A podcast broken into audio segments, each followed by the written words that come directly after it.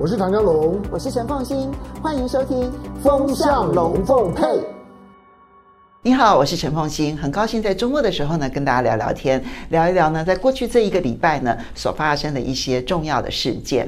我想在这个礼拜呢，其实大家非常关注的是呢，美国国会呢，终于快马加鞭的通过了晶片法案。这个法案呢，其实已经谈了整整一年半的时间了。从拜登呢接任美国总统之后呢，他提出来的一个最重要的法案，其实就是美国创新与竞争法。当然，这里面不是只有包括晶片。了啊，半导体的补助这件事情呢，其实是涵盖在这个大范围的创新与竞争法当中的其中的一部分。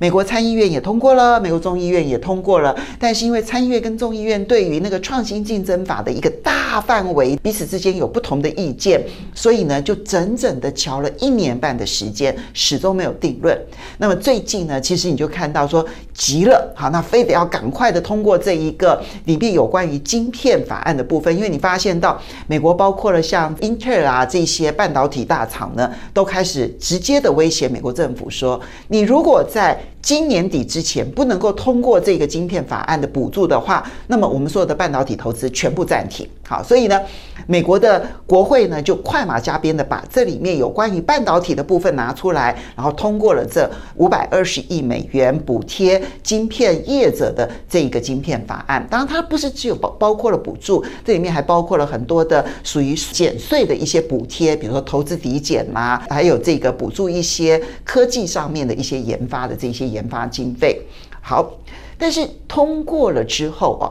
它究竟能不能够挽救美国的晶片制造？这是问号一。第二个是它对于全世界的半导体业又会产生什么样子的冲击？这是问题二。好，我们先从问题一开始，它到底对于美国的半导体制造能够发挥多少的竞争力效应？我觉得非常有限。好，那五百二十亿美元是大钱呢，为什么它没有办法发挥很大的一个制造能量的一个恢复呢？这边其实就要回到张忠谋呢，其实在不止一次的接受美国媒体的访问的时候，他都提到了美国的半导体业的制造最大的一个问题是人力缺乏，而且非常的昂贵。好，其实。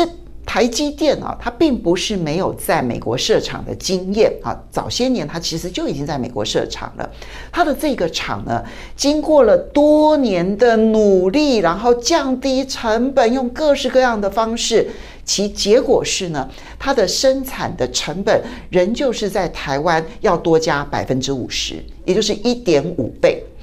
所以，对于台积电而言，它无论如何，再怎么样子的，在美国去省这一些成本，它的竞争力都是有限的。诶，百分之五十的成本的提高，其实能够解决的问题是很少的啊。就你要去用补贴的方式，因为它是在建厂的时候一次性的补贴，它也不可能在你每一次出口的时候呢都大量的补贴。好，所以你终究没有办法改变它成本偏高的一个事实。那第二个部分最重要的原因，就是因为它的人才短缺。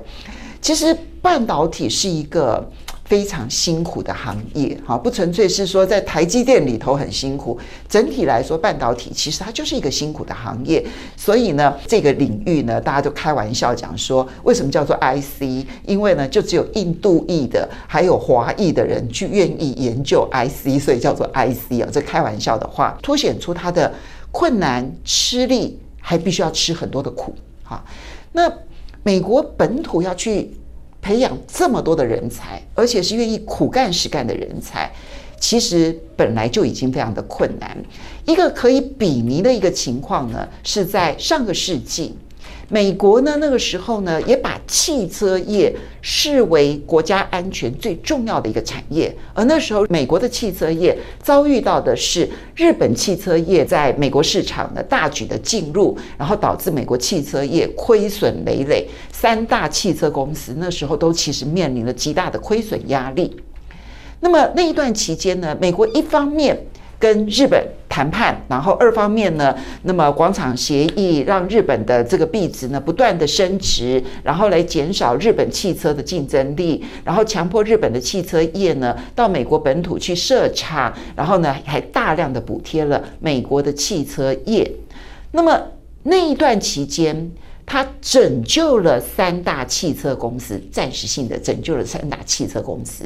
但有没有挽回汽车业的工作机会呢？没有，底特律就是一个其中的一个例子。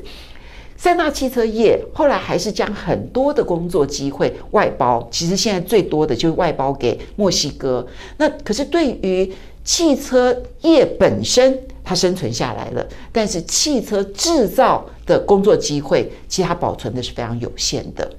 我觉得美国的产业空洞化真的不是用简单的补助金就能够解决问题，他们需要。全盘的去更新他们对于劳工的这个概念，否则的话呢，那个竞争力这件事情其实是很难完全的去挽救它，所以它或许对于晶片的制造的依赖。会稍微的降低，但是要完全的自给自足，我觉得这件事情其实困难度非常的高。那第二个要问的是对于全世界的影响，他还说不纯粹是晶片法案啦。那么美国现在呢，其实把半导体视为中美科技大战当中最核心的一环，比五 G 还要来得严峻。那也引爆的是全世界，其实不是只有美国、欧洲、中国大陆，然后日本、台湾、韩国都将半导体发展视为在地缘发展的过程当中最重要的制造武器。好，所以呢，必须要发展自主的，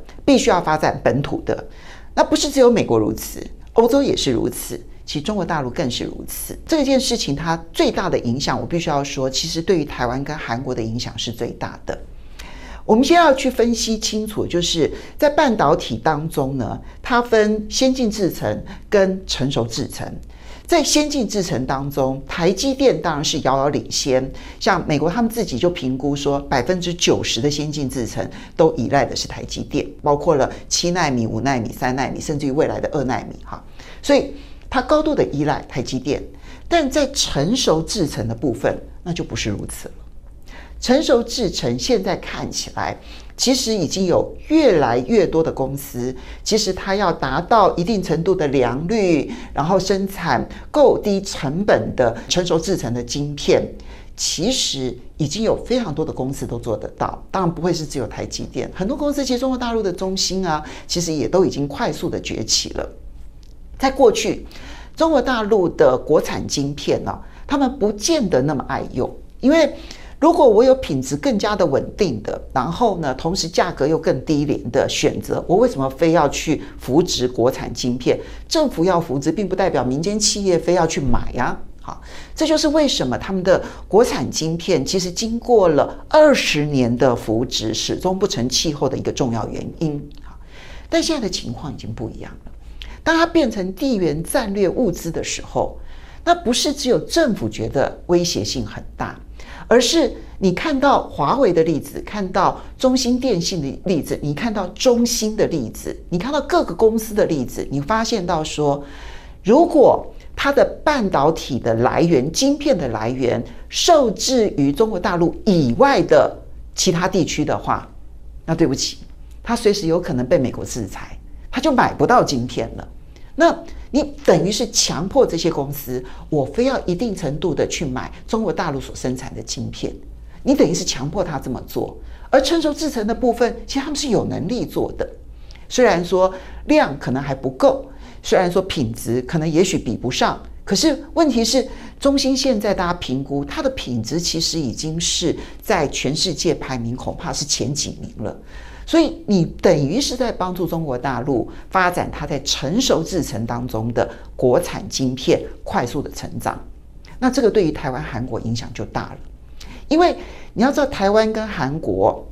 它的半导体所有的生产当中啊，所有的出口。其实占整个地区的出口是相当大的一个比重。我们出口的半导体当中，百分之六十都是出口到中国大陆，因为中国大陆确实是全世界晶片消费的第一大国。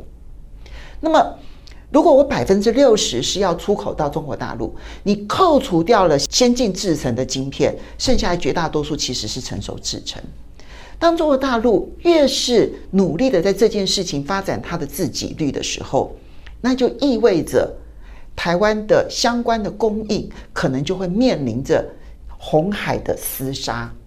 其实我们不是没有经历过这一类的这样子的一些挑战，比如说包括了像之前的 DRAM 啊，或者是像面板产业啦，或者是太阳能啊，其实都面临过，就是一旦中国大陆加入了这个供应链，它就会变成了一个血海的市场、红海的市场，竞争就会变得非常的激烈。你勉强维持住呢，但是呢，可能获利就会相当的有限，失去这个市场的可能性反而是更大的。所以现在对台湾而言，半导体产业极为重要。我们从出口的占比就可以看得出来，半导体现在占比是超过四成的。那占比这么高，可是除了先进制程，我们还有在技术上面的领先优势之外。现在成熟制程，我们的领先优势可能会比不上地缘政治所带来的各地的自给率的提高，这就是我们现在所面对的一个困境。我们到底要去如何去应对？除了台积电它的先进制程是领先之外，